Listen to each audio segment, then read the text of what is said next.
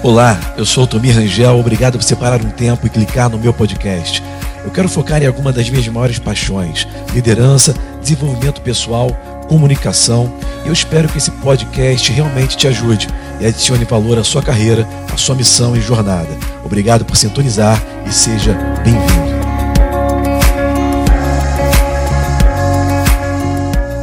Deus é bom, graças a Deus. Quero dar bom dia a todos. Quero lembrar vocês que está nos assistindo agora é, que nós estamos ao vivo, online aqui com vocês. Se você está assistindo depois, não tem problema, mas se você está acompanhando agora, quero te motivar a você levantar da sua cama, tirar esse pijama, joga uma água no teu rosto, escova esse dente e bota uma roupa. Já, sabe, gente, é, de maneira é, muito prática, quando a gente faz isso, a gente consegue acompanhar ou participar, nos apropriar muito mais do que nós vamos receber. Nós estamos literalmente fazendo um culto racional a Deus. Nós não estamos apenas fazendo um entretenimento. O nosso propósito aqui é entrar para dentro da tua casa e prestar junto com você um culto ao Rei dos Reis, ao Deus vivo, ao nosso Criador, ao nosso Salvador, e nós precisamos prestar toda a reverência e, e, e toda a atenção para podermos alcançar tudo aquilo que Ele tem para nos dar nessa manhã. Se você está assistindo isso depois, não tem problema, toda reverência também ela é, é necessária em qualquer momento que você for é, inclinar os seus ouvidos, sabe? É, Existem dois tipos de conhecimento nesse mundo. Um que eu chamo de informação e outro que eu chamo de revelação. Informação é o conhecimento comum a todos nesse mundo, revelação é o conhecimento que vem de outro mundo para nós. E hoje nós vamos ter é, tanto informação quanto revelação, e para isso precisamos da sua participação. Você não pode ficar aí na sua cama deitado, bocejando enquanto a palavra está sendo pregada, senão você não vai participar, ok? Você vai estar apenas de corpo presente. Então vamos lá, gente. Se empolga aí, se motiva, aumenta a sua expectativa e vamos começar. Vou te dar um tempo e vou fazer uma oração enquanto isso. Pai, eu quero te agradecer por cada pessoa que está ao vivo, nos vendo agora através das ondas de frequência da internet. Venha alcançá-los, ó Deus, com ondas espirituais, para que eles possam ser alcançados aonde estiverem, em qualquer lugar do mundo, ó Deus. Venha, ó Deus, com essas ondas, ó Deus, transmitindo as realidades do céu e a consciência, ó Deus, da tua presença. Tudo te pedimos em nome de Jesus. Amém. Se você crê, diga amém aí onde você estiver agora, para que você possa ir concordando e o Espírito Santo possa ir soprando dentro de você. Deixa eu te falar uma coisa, nós vamos começar aqui hoje. Eu quero começar aqui hoje fazendo algumas perguntas para fazer você pensar para nós prestarmos uma análise, fazermos uma análise juntos aqui. Como eu falei, o apóstolo Paulo ele nos chama, nos chama a fazer um culto racional, ok? Não auto ritualístico, religioso, aonde todo mundo está se comportando igual e aquilo fica algo automático. Não.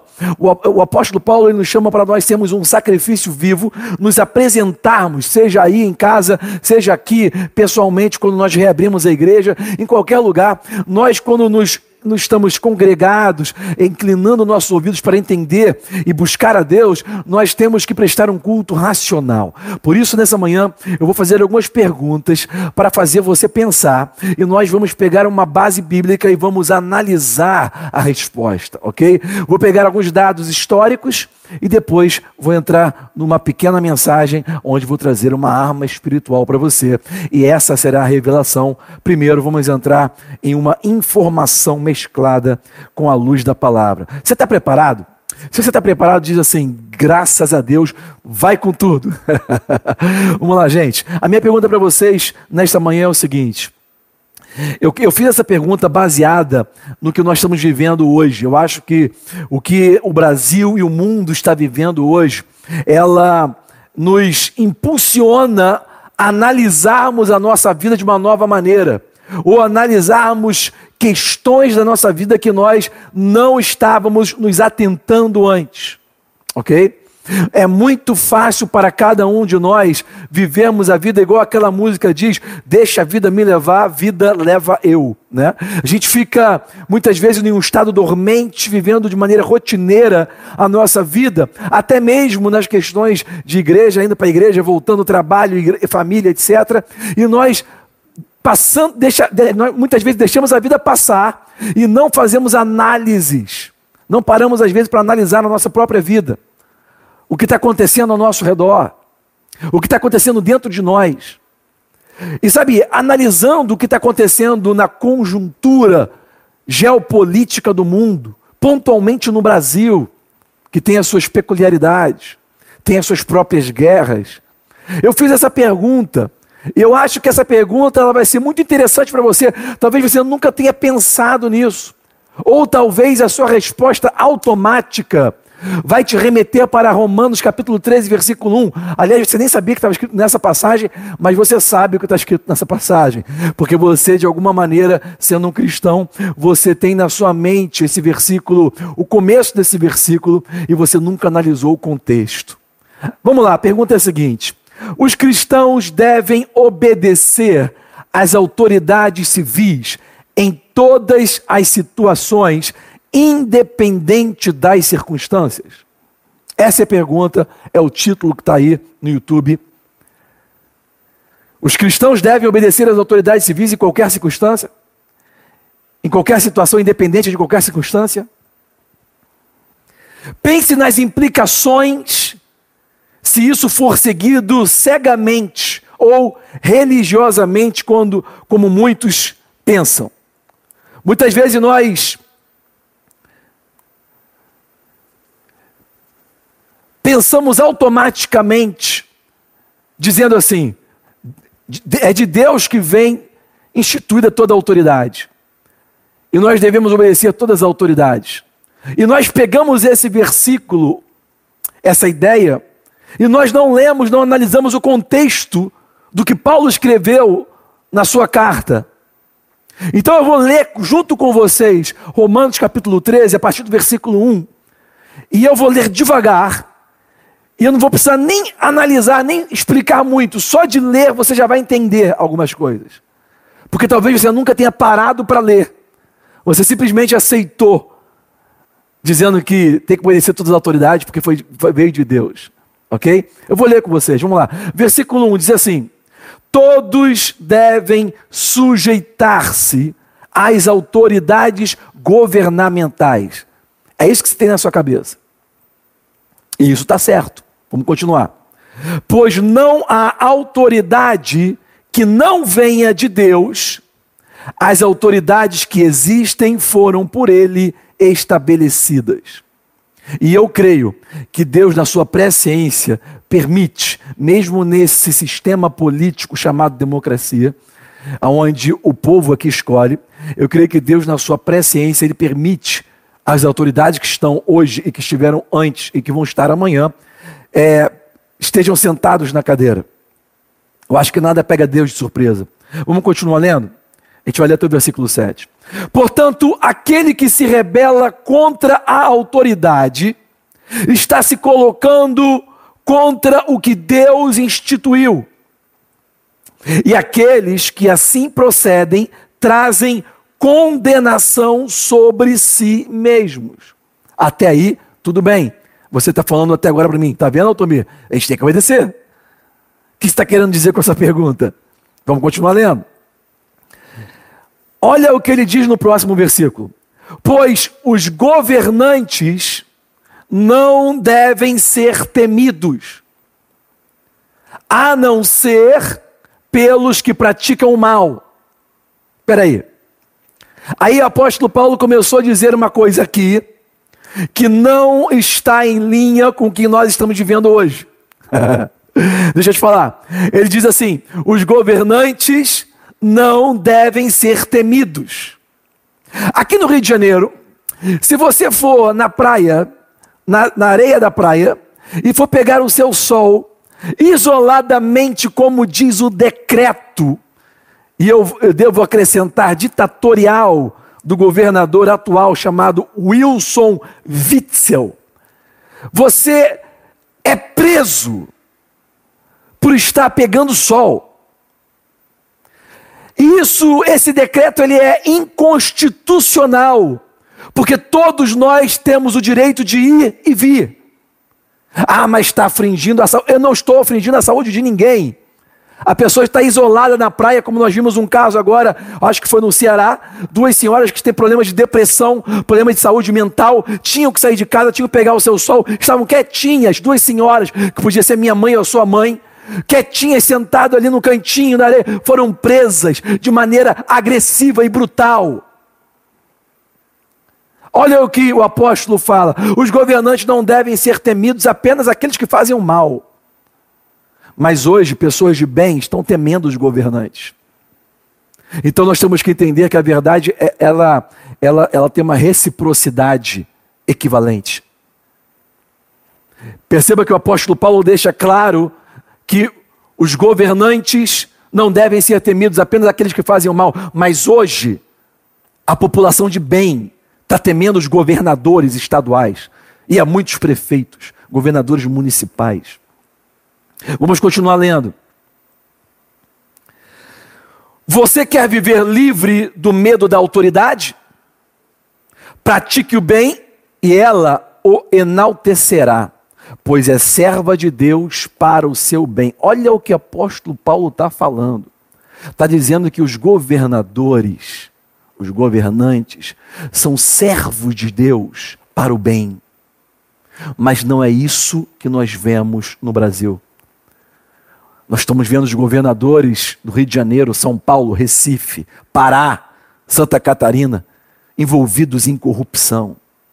Assim como nós vimos presidente no passado, antes desse presidente que está agora eleito, o Jair Bolsonaro. Nós temos visto é, uma sequência de governantes no Brasil corruptos e agora nós estamos vendo é, uma, uma, uma tendência de imposição que beira uma ditadura através de autoridades do Supremo Tribunal Federal, através do Congresso Federal, liberando verbas públicas em sistema de calamidade pública para que governadores possam é, usar sem nenhum tipo de responsabilidade fiscal. Nós estamos vendo claramente qualquer criança, o meu filho de 15 anos, as minhas filhas, elas, elas são, já foram instruídas, eles conseguem entender claramente o que está acontecendo. Qualquer criança consegue entender claramente o que está acontecendo. Então perceba que a Bíblia está dizendo que o, o, o, os governantes são servos de Deus. A minha pergunta é: e quando eles não são? Vou continuar lendo um pouco mais aqui, vou passar para outras perguntas pois é servo de Deus, os governantes são servos de Deus, o Estado seria servo de Deus, mas se você praticar o mal, tenha medo, pois é, ela não porta a espada sem motivo, é serva de Deus, ele repete, agente da justiça, para punir quem pratica o mal. Esse deveria ser o Estado pelo qual Deus chamou o propósito dos governantes. Praticar o bem, ser servo de Deus. Mas não é essa a realidade. Houve uma mutação. Foram corrompidos. Vou continuar lendo aqui. Portanto, é necessário que sejamos submissos à autoridade, não apenas por causa da possibilidade de uma punição, mas também por questão de consciência. E é por isso também que vocês pagam impostos, ou impostos, pois as autoridades estão a serviço de Deus sempre dedicadas a esse trabalho. Deem a cada um que lhe é devido, imposto, imposto, tributo, tributo, temor, temor, honra, honra.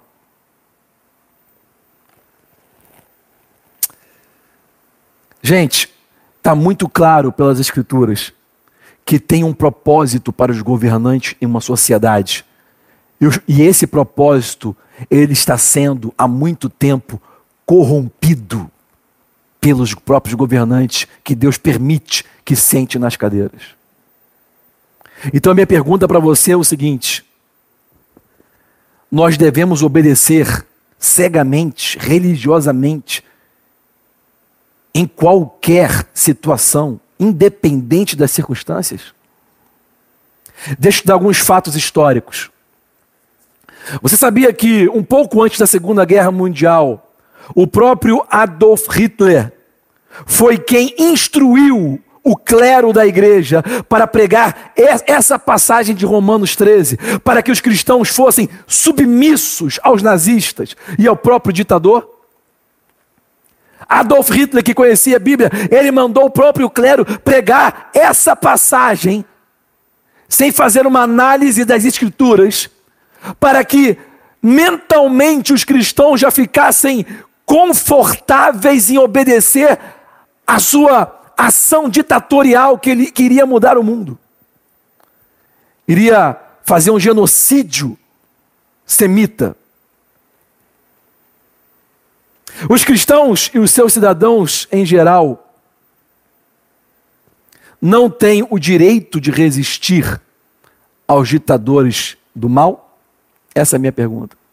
Será que nós não temos o direito de resistir a governantes que estão agindo de maneira ditatorial, em conluios para o mal, para, o, para, é, é, para ferir a população, para dominar a população. Te dá outros dados históricos, e esses dados são dos Estados Unidos, a qual nós temos direta é, influência no Evangelho. Em 1775, Naquela época, quando ainda se pregava o Evangelho do Reino nos Estados Unidos, o rei Jorge, que era o rei da Inglaterra, onde, quando os Estados Unidos ainda era colônia, tentou confiscar as armas dos colonos armazenadas em Massachusetts, nos estados de Massachusetts. A maioria dos pastores da América colonial daquela época pregou em seus, pub, em seus púlpitos contra essa, esse ato de tirania. Perceba que o rei Jorge, tentando dominar a população existente nos Estados Unidos naquela época, ele confiscou, mandou confiscar as armas dos colonos. As pessoas falam assim, esse mundo de Facebook, vai me desculpar, existem várias mídias sociais, mas a Facebook está completamente corrompida. Eu não sei porque o Facebook ele está com um viés de esquerda, um viés de, de pensamento de esquerda horrível. Tudo que eu boto no Facebook, é, aqueles ditos cristãos, parece que é, é vão e atacam, né? E as pessoas vão e falam assim: é, é, é, quando o presidente falou naquela, nesse vídeo que saiu, o vídeo que saiu de maneira inconstitucional, né? Como nenhuma outra vez na história do Brasil, nenhum outro ministro do STF mandou liberar um vídeo de, uma, de alguma reunião interna de ministérios. Imagina se tivesse liberado um vídeo de uma reunião, interna do ministério de Lula ou Dilma. Meu irmão, o pessoal ia lixar ele na rua. Né, para você entender o nível, como é que ia estar ali os conluios, se você soubesse o que acontecia de fato. Aí liberaram um vídeo, ok? E quando liberou o vídeo, você vê o próprio presidente Jair Bolsonaro dizendo que ele não quer uma ditadura no Brasil. E para isso, é, nós precisamos que os próprios cidadãos de bens estejam armados. Não é armado para fazer violência, não é armado para fazer vingança, vingança, não é armado para sair faroeste na rua. Você já viu aqueles filmes americanos que nós estamos vendo todo o tempo todo, onde vem, onde vem ladrões, onde vem tiranos tentando entrar na casa da pessoa, ou, ou, ou policiais corruptos tentando entrar na casa da pessoa para implantar é, é, é, falsas, falsas falsas evidências ali, falsas provas. Já percebeu naqueles filmes que a pessoa está indo fazer algum mal na casa da pessoa e de repente aparece um velhinho, uma velhinha com uma espingarda grandona assim, ó, sai daqui que é propriedade privada e o cara acaba saindo? Quem já viu esses filmes? Sabe o que é isso? Direito ao armamento dentro de casa. Ou você vai esperar a PM chegar para te defender? Irmão, o governo desse mundo não funciona. Foi por isso que Jesus trouxe o evangelho do reino, o evangelho do governo de Deus. No evangelho do governo de Deus, no governo de Deus, a segurança funciona. Nós temos anjos ao nosso redor acampados. Você não necessariamente tem que ter uma arma na sua casa. Mas se quiser ter uma arma, talvez Deus use essa questão algum momento para a sua própria defesa. Os discípulos andavam armados. Tanto é que quando foram pegar Jesus, o Pedro sacou a sua espada, sua faca. E você não vê Jesus reprimindo ninguém porque estava armado. Era natural andar armado. Perceba que essa coisa que você tem na sua mente de quem anda armado é bandido, mentira. Isso foi algo que foi implantado nas últimas décadas na nossa mente para desarmar a população e só os bandidos terem arma.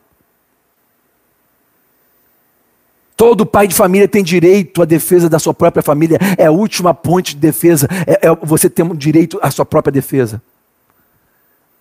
1750, 1700, essa década, essa época, essa, esse século era muito diferente. Nós fomos criados em um, em um estado de pacífico, entre aspas. Por isso os homens hoje estão tão molengas, estão tão coniventes. Ainda em 1775, os pastores pregavam publicamente o direito de resistir aos governantes tirânicos. Os pastores pregavam. Hoje eu não vejo pastor pregando sobre isso. Hoje o que eu tenho visto por aí são é, é, pastores dizendo que temos que ser pacifistas, pastores dizendo, saindo dos seus seminários, dizendo que os, nós não temos direito a resistir aos governantes maus. Pastores dizendo que nós não temos direito a portar armas.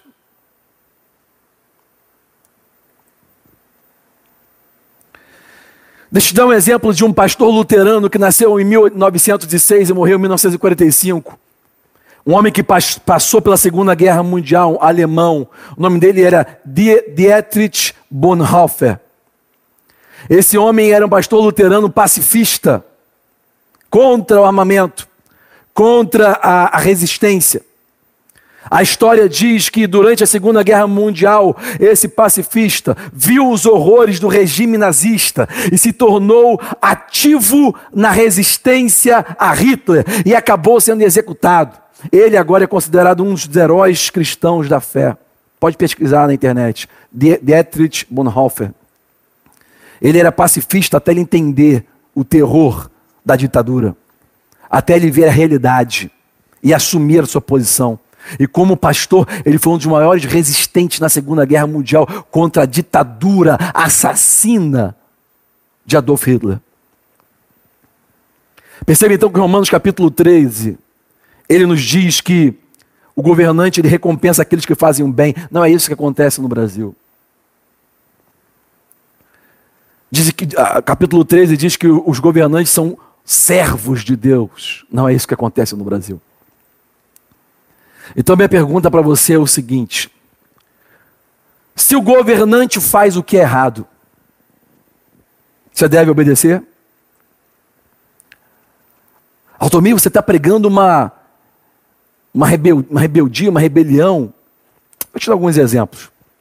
Vamos na Bíblia. Lembra de Daniel, no Velho Testamento? Daniel foi um jovem que foi criado em um império chamado, talvez o maior império do mundo, na, na antiga Mesopotâmia, chamado Babilônia. Daniel foi, foi levado como escravo, cresceu, aprendeu com todos os seus as suas ciências. Daniel ele foi uma pessoa política dentro da, do império da Babilônia. A Bíblia diz que no Antigo Testamento, mesmo ele sendo uma pessoa importante na política, ele desobedeceu ao mandado do rei Dário, do governo do Medo e Persa. Aquela passagem bíblica histórica que você lê, Daniel na cova dos leões, foi o resultado da desobediência dele ao rei Dário. Porque o rei Dário, vai lá ler o contexto, estava fazendo algo errado diante da lei de Deus. E Daniel se voltou contra aquilo.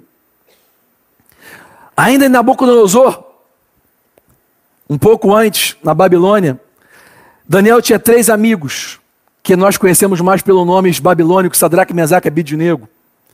E uma passagem muito conhecida na Bíblia, nós vamos ver que esses três jovens se recusaram ajoelhar-se diante de uma estátua do rei. E uma coisa que eu acho muito interessante é que eles foram ameaçados de serem castigados e serem jogados em uma fornalha de fogo ardente.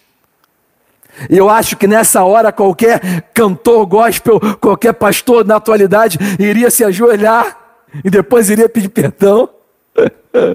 Mas o que eu achei interessante foi que aqueles três jovens falaram para o rei assim: Olha, o nosso Deus vai nos livrar dessa fornalha, e mesmo que ele não nos livre, nós não vamos te obedecer, porque está errado. E nós vemos aquela passagem daqueles três jovens jogados em execução sumária naquela sarça de fogo. E você sabe o que aconteceu. Daniel e os três hebreus foram resgatados por Deus. Mas a sua falta de conformidade às autoridades civis daquela época foi admirável. Lembra dos magos que foram levar presentes e visitar Jesus, o rei, quando nasceu? Os reis magos dos evangelhos. Os magos eram homens sábios que foram ordenados pelo rei Herodes. Quando eles passaram pela Judeia, eles disseram que estavam seguindo uma estrela, que estavam levando a ver o rei dos judeus que estava nascendo. E o rei Herodes, que era o rei daquela época, ficou com raiva. Mas ele fez ali um conluio e disse para eles assim: Olha, é, vai lá, visita, vê lá onde ele está e me diz onde ele está. Onde está localizado o bebê Jesus, o rei dos judeus? A Bíblia diz que eles foram, visitaram Jesus, depositaram ali no seu nascimento ouro, incenso e mirra. Depositaram ali muita, muita riqueza aos pés de Jesus naquela casa. Quando viram Maria ali segurando o seu bebê, reconheceram Jesus como rei. Mas avisados pelo Espírito de Deus, eles desobedeceram a autoridade civil do rei Herodes e não foram lá falar com o rei Herodes e voltaram por outro lugar. Eles desobedeceram a autoridade, instruídos pelo Espírito de Deus. Pense nos apóstolos do Senhor. Lembra daquela passagem? Quando eles foram ordenados a não ensinar sobre Jesus, quando a igreja nasceu e todo o sinédrio, o sinédrio era a mais alta corte de Israel, era autoridade sobre a Judéia. Todo o sinédrio obrigou a eles não falarem mais, não pregarem mais sobre o nome de Jesus. A resposta deles foi a seguinte: devemos obedecer a Deus e não aos homens? Devemos obedecer a Deus Devemos obedecer aos homens e não a Deus, perdão. Perceba então que, quando nós fazemos uma análise, prestamos o culto racional, nós entendemos a posição da igreja. Pastor Franco me passou uma frase muito bonita agora, antes da. conversando com ele sobre essa, essa mensagem. Uma frase que impactou a vida dele. Onde ele disse que a igreja não é nem a consciência nem a serva do Estado, mas é a sua consciência. Perdão, não é a serva e nem o senhor do Estado, mas é a sua consciência. A igreja não é a serva e nem o senhor do Estado, mas é a sua consciência. Achei lindo isso. Fantástico a colocação. Eu acho que está na hora dos pastores analisarem mais seriamente as Escrituras para determinar qual deve ser a posição cristã em relação aos líderes governamentais opostos, que se tornam ditatoriais. Talvez eles devessem pesquisar o que os pastores estavam pregando lá no começo, nos Estados Unidos, quando eles instituíram o governo americano. Thomas Jefferson, que foi um dos fundadores né, da, da, da, nação americana. E por que, que eu estou citando a nação americana? Porque a Constituição americana é uma das que menos mudam e uma das mais sólidas do mundo. Por quê? Porque foi baseada na Bíblia. A nossa Constituição de 88 é uma, é uma coxa de retalhos. Por que, que o STF, o Supremo Tribunal Federal, está cheio de autoridade, tirando a autoridade do presidente da República? fazendo verdadeiras federações com os governadores, dando mais poder para os, para os governadores do que para o presidente. O próprio Supremo Tribunal Federal do Brasil está dando poder para que os governadores desobedeçam o maior, é, é, o maior chefe civil do Brasil, dando exemplo que nós também devemos obedecê-los. Porque lá na Constituição de 88 foi dado muito poder ao STF. É uma Constituição muito falha. A Constituição americana é uma, é uma que menos muda no mundo, porque foi tudo baseado na Bíblia. E um dos fundadores, terceiro, pastor, é, terceiro presidente dos Estados Unidos, chamado Thomas Jefferson, ele falou o seguinte: resistência aos tiranos é obediência a Deus. Olha a posição, e todos esses homens que fundaram os Estados Unidos, a gente falar, eram pastores, eram homens de Deus. Mas eram acostumados com a realidade da guerra. Eles conquistaram, não receberam de mão beijada. Deixa eu te falar uma coisa, você que nasceu como eu, em algo chamado democracia, em algo chamado liberdade. Deixa eu te falar uma coisa: liberdade não pode ser herdada, liberdade tem que ser conquistada. Aprenda isso. Não fica muito passivo, não. Não fica dormindo, não. Aprenda a ser um protetor da sua liberdade e um protetor da sua alegria. Não dependa simplesmente do que acontece ao seu redor para você continuar alegre e motivado. Felicidade não é um fim, é um meio. Você tem que usar ela a seu favor para continuar vivendo bem. Tem muitas pessoas, cristãos, que estão é, é, cheios de depressão em casa, sem ver futuro. Por quê? Porque não são protetores da sua própria alegria. A Bíblia nos chama para nós sermos guardiões da presença de Deus.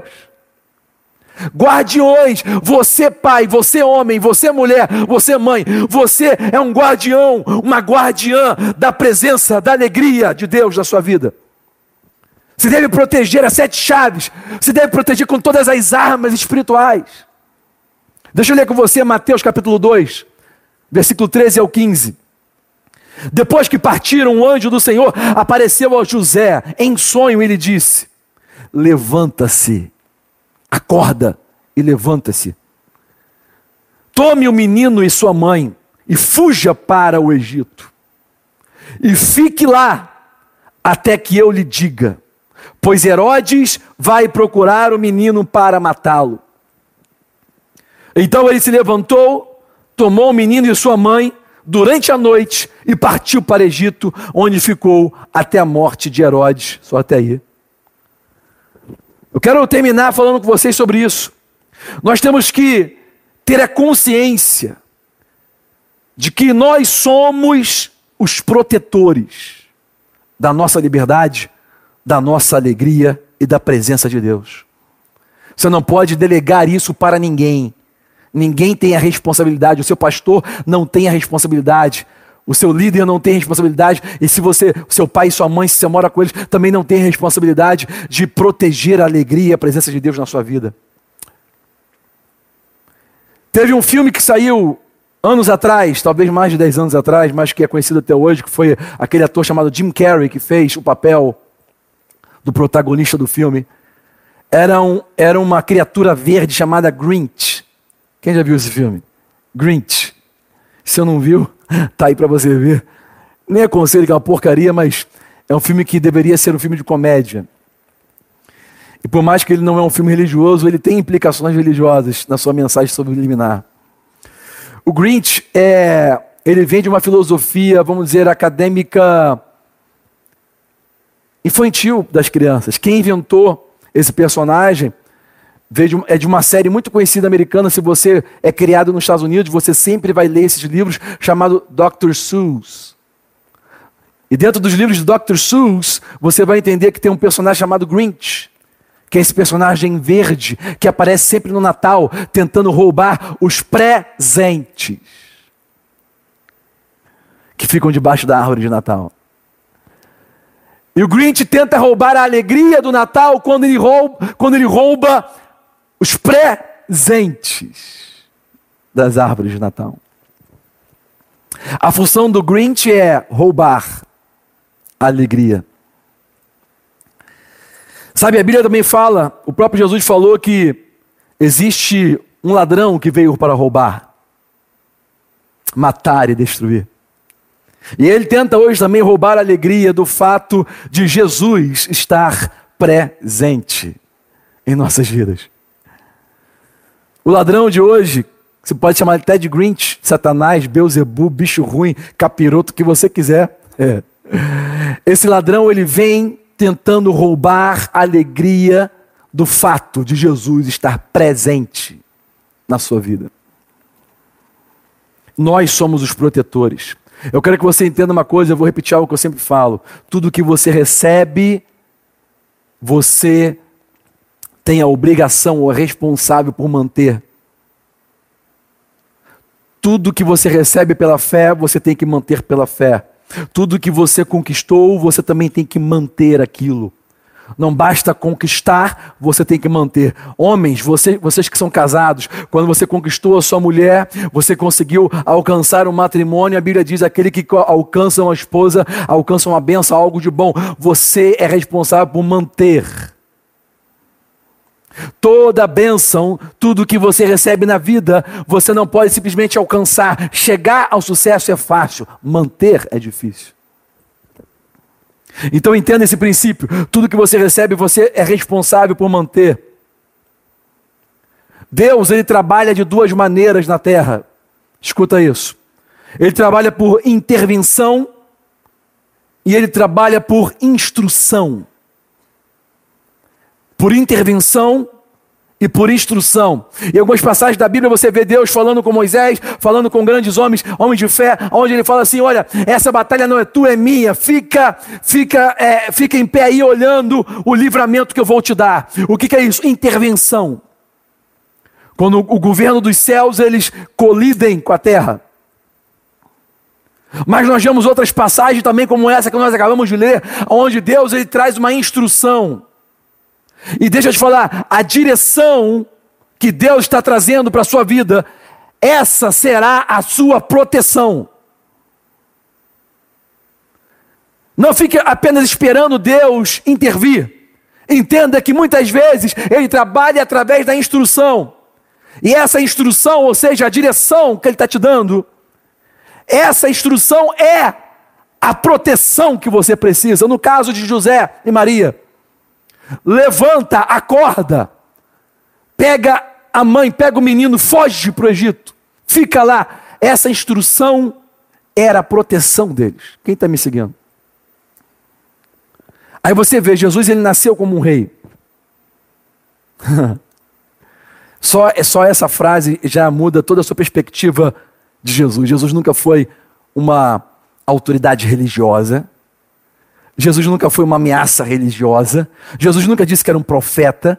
Jesus nunca disse que era um curandeiro. Você tentar comparar Jesus com Maomé, com Buda ou com qualquer outro líder religioso é uma afronta. Jesus nunca foi líder religioso de nada. Jesus é uma autoridade política. Ele nasceu como um rei. Tanto é que o rei Herodes tentou matá-lo quando ele tinha nascido, muito antes de ele fazer qualquer milagre. Ele nunca tinha feito milagre nenhum ele quis matá-lo. Por quê? Porque não era, só, não era questão religiosa, era uma questão política. Não sei se está me seguindo.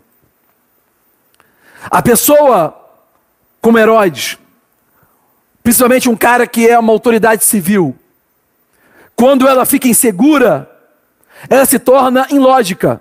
Existe essa palavra não? Ilógica. Ilógica. Ela se torna ilógica, ela não raciocina. Olha o que a Bíblia diz: aquele, aquele rei, ele mandou matar todos os meninos, porque estava inseguro de um ali que iria ser rei de Israel. Perceba que quando os governantes não temem a Deus, estão inseguros, estão nos seus conluios, estão nas suas é, armadilhas, fazendo seus planejamentos para tentar manter o seu poder, eles fazem atrocidades e não estão nem aí se mata todo mundo, mas eles querem manter o seu poder. Herodes mandou matar todas as crianças só para manter o seu poder, e Jesus não queria a cadeira dele, Jesus não estava competindo com ele. Jesus falou: Meu reino não é desse mundo, tu está fazendo esse genocídio Igual nós vemos hoje em dia, autoridades fazendo barbaridades para manter a sua posição, todos os governadores tentando fazer posição para tentar ser presidente um dia, tudo em nome da saúde.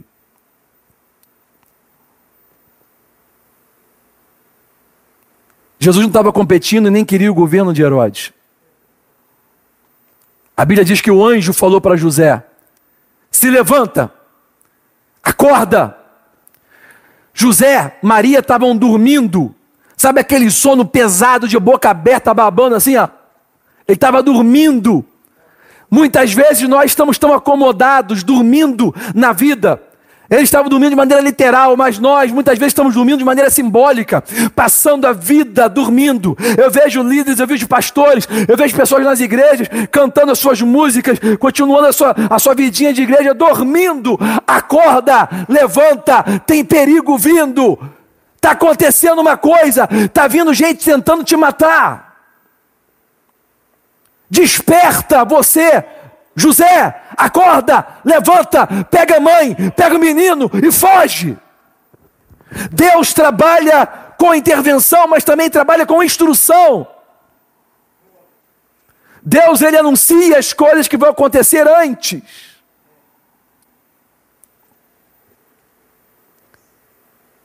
A gente muitas vezes fica dormindo. E por que a gente dorme na vida? Por que a gente deixa a vida passar? Vida leva eu. Por que a gente deixa isso? Muitas vezes por causa da rejeição que nós levamos na vida. E deixa eu te falar, toda rejeição que você levou na sua vida, escuta isso. Não serve como uma decepção. A rejeição que você levou das outras pessoas, na verdade, é proteção de Deus. Você não precisa das pessoas que não estão na sua vida para chegar no destino que Ele tem para você. Muitas vezes nós estamos dormindo por negação. As pessoas estão negando a realidade. Deixa eu te falar uma coisa: a fé não nos chama para negar a realidade, a fé nos chama para encarar a realidade. Tem uma passagem bíblica icônica que diz que o exército do rei Saul escutava um gigante chamado Golias falar todos os dias. Eles escutavam, ficavam com medo e se escondiam, até chegar um jovem baixinho, de 17 anos, no meio daquele, daquele exército. Ele era o motoboy, o delivery man. Ele foi levar o queijo para os irmãos. Não tinha nada a ver com a história, mas ele ouviu aquele gigante falar. E a maneira como ele ouviu mudou tudo. Porque a maneira como você ouve o que está acontecendo muda a sua atitude diante do que está acontecendo. Tem muitas pessoas que estão negando o que está acontecendo. Aquele exército de Saul estava negando aquela afronta. Eles apenas se escondiam. Se esconder não vai mudar nada na sua vida.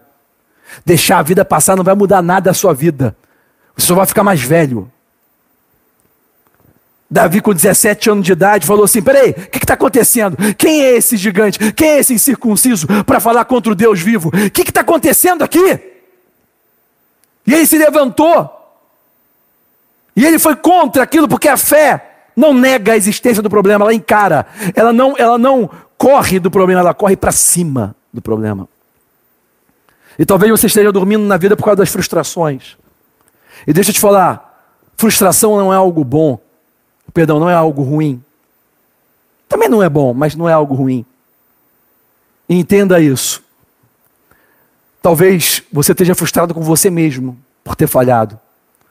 Mas se você entender o que eu vou te falar agora, isso vai te motivar ao invés de te prender. O seu maior professor ou melhor professor foi o seu último erro. Aprenda com os seus erros. Não deixe os seus erros se tornarem frustrações que vão te deixar presos. Você não é o seu erro. Você é quem a Bíblia diz que você é. Aprenda com o erro e continue crescendo. Quem está me seguindo? Então hoje, nós vemos o anjo falando com, com José: levante-se. E por que, que isso é importante nós entendemos? Porque muitas vezes, gente, isso vai estar batendo na vida de todo mundo. A nossa vida é como se fosse uma montanha russa, as pessoas estão vivendo como se estivessem vivendo uma montanha russa. Tem dia que estão felizes, tem dia que estão tristes. Tem dia que estão com tudo, tem dia que não estão com nada. Tem dia que acordam com o pé direito, tem dia que acordam com o pé esquerdo. E essa analogia ela é prática para a vida. Tem dia que é, é, eles querem muito vencer, tem dia que eles não querem nem levantar da cama. E por que, que isso acontece? Porque eles não entenderam ainda que eles, cada um de nós, somos os responsáveis para proteger a nossa própria alegria. Ninguém é responsável pela sua alegria. Os seus pais, seu marido, seu cônjuge, sua esposa, os seus filhos. Ninguém é responsável. Nem os governantes, nem economia, nem nada. Você é o único responsável para proteger a sua alegria. Você pode ter o pior cônjuge do mundo, você pode ter o pior pai e mãe, você pode estar no pior país do mundo, pode estar sem dinheiro. Você é o responsável por proteger a sua alegria. Enquanto você não cair nessa consciência, nessa realidade, vai continuar uma montanha russa a sua vida. A pergunta é: como proteger a minha alegria, Altomir?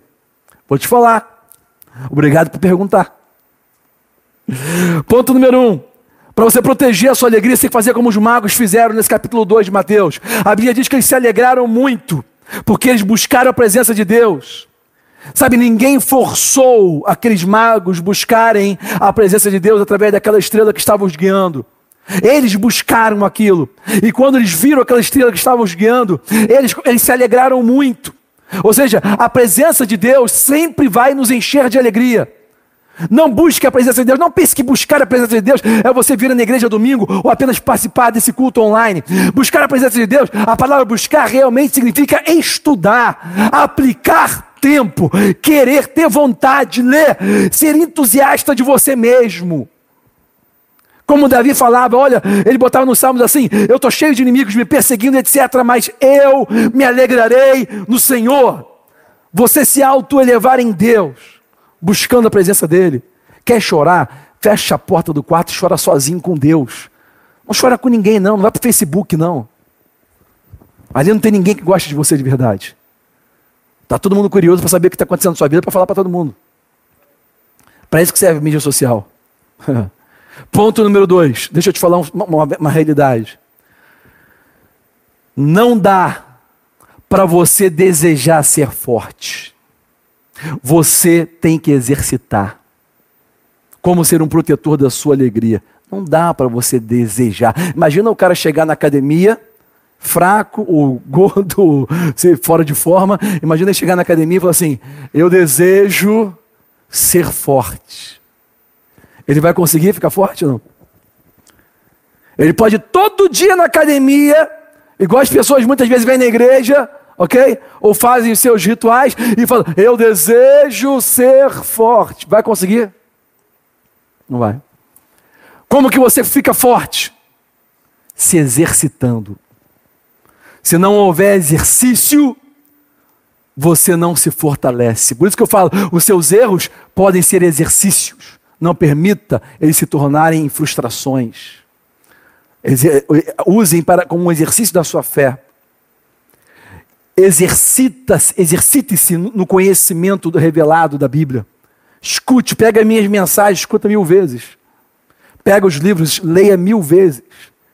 Se exercite, leia. Eu, quando comecei a andar nessa trilha, nessa caminhada, com 20 anos de idade, eu lia, mas eu lia sem parar, ninguém me pedia. Eu estava brincando com meus amigos de ping-pong, jogando. Eu parava porque eu estava com sede, com fome, eu queria. Eu parava igual um vampiro você chupar sangue. Desculpa a analogia. Eu ia para chupar a Bíblia, eu tinha que comer aquela Bíblia. O livro de Daniel, eu gosto do livro de Daniel porque é um livro político histórico, de, cheio de poder. É um livro escatológico. Eu li aquele livro mil vezes. Eu, qualquer lugar que as pessoas me encontravam, eu estava com a Bíblia aberta. Você só se exercita, as pessoas me perguntam: da onde que você tira as pregações? Da onde você tira essas frases? Exercício. Se você não se exercitar, você nunca vai ser forte. Se você se exercitar, você vai perceber que você tem uma força que você nunca imaginava que você ia ter. Ponto número 3. Quando nós adoramos a Deus, e não dá nem tempo de eu explicar muito sobre adoração, eu tenho pregado muito sobre o que é a verdadeira adoração. Quando nós adoramos a Deus, isso também causa força. Mas vamos lá, eu não adoro a Deus porque eu sou ignorante, eu adoro a Deus porque eu sou informado. Porque adoração não é o que você faz, é quem você é, quem você se torna. Você, para se tornar um adorador, você realmente tem que adorar a Deus por aquilo que Ele é, não por aquilo que Ele faz. Você adora a Deus até quando você está trabalhando, eh, fazendo um bom trabalho, está adorando a Deus. Aliás, a palavra adoração em hebraico, ela vem disso, de trabalhar, de fazer um bom trabalho, desempenhar uma boa função, ok? Adoração significa você expressar valor, reconhecendo a Deus em todos os seus caminhos. Adorar na igreja, e entenda isso, eu quero falar com os cristãos agora. Adorar na igreja, muitas vezes nós estamos apenas, quando nós fazemos as músicas e começamos a louvar e cantar, muitas vezes nós estamos apenas expressando da mesma maneira que os outros expressam. Entenda o que eu estou te dizendo. Às vezes você entra na igreja, está tá tocando a música, está tá, tá todo mundo assim, você vai e faz assim também. Muitas vezes você está fazendo porque os outros estão fazendo. É uma maneira, vamos dizer assim, uma norma social de adoração. Mas adoração é muito mais do que isso. Isso é apenas religião. A adoração de verdade é você reconhecer Deus em todos os momentos. Quando você está trabalhando, quando você está no carro, quando você está andando, você está em todo momento adorando a Deus. E deixa eu te falar, aonde, aonde é, é, nós adoramos a Deus, aquilo vai provocar um ambiente de alegria.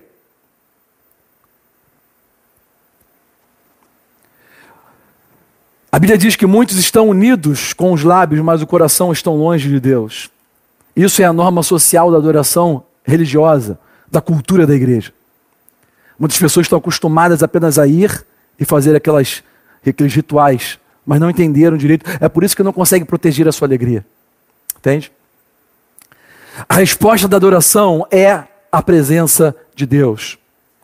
Deus ele é onipresente, sim ou não? É uma das atribuições dele. E o que significa a palavra onipresente? Ele está presente em todo lugar. A Bíblia diz que o próprio Davi falou em Salmos: se eu for para o inferno, ele está lá. Em todo lugar, Deus ele está presente. Mas entenda, existe uma diferença entre a onipresença e a presença manifesta. Eu quero que você veja isso hoje. Existe uma diferença entre a onipresença e a presença manifesta. Vou te dar uma, uma analogia natural, muito longe da realidade, mas é o que nós podemos fazer, ok? Imagina que você vai na casa de uma pessoa. E você entra na casa da pessoa, mas ela não está lá. Você vai, você vai, até, você vai até a sala de estar, aquela sala linda. E ali você já vê, já vê o gosto da pessoa na parede, já vê o gosto da pessoa no piso, já vê o gosto da pessoa na, na, na, nas artes penduradas, ok? nos vasos, nas flores, etc. Mas a pessoa não está ali na sala. Ou seja, você entrou na casa dela, mas ela não está ali. Ela está lá no quarto dela, lá no, no, banheiro, em algum lugar, e de repente é, é, a, a, diferença é que você pode estar na casa dela, mas se ela não estiver junto com você, você não usufrui da presença dela, embora você esteja dentro do domínio dela. E na presença dela, se a pessoa é uma pessoa é, para frentex, uma pessoa agradável, uma pessoa alegre, positiva, na presença dela vai ter alegria. E você não vai usufruir a menos que ela vá até você a menos que ela se manifeste. Está entendendo? A onipresença de Deus e a presença manifesta é quando ele vem. E eu quero que você veja isso. Já vou convidar o pessoal da, da música para me ajudar.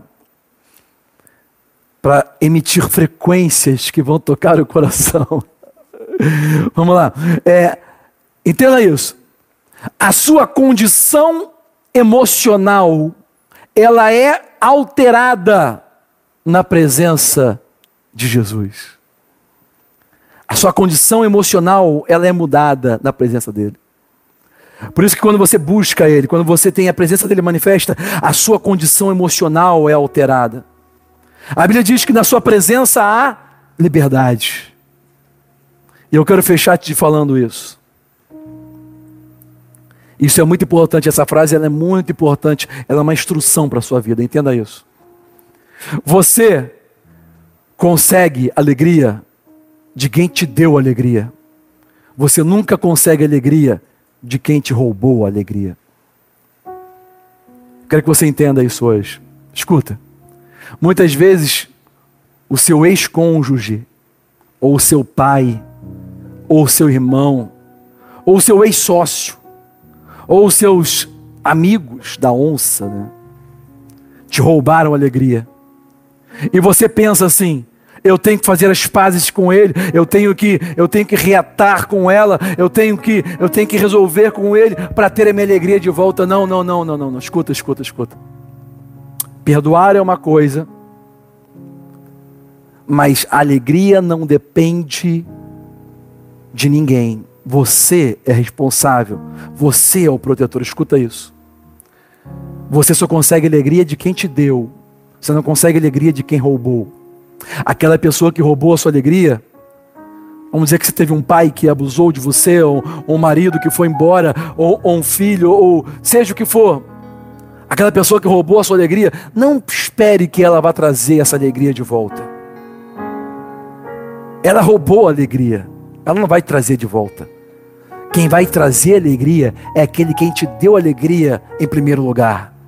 Quem vai trazer alegria é aquele que é a fonte da tua alegria. Quem vai trazer alegria é somente um.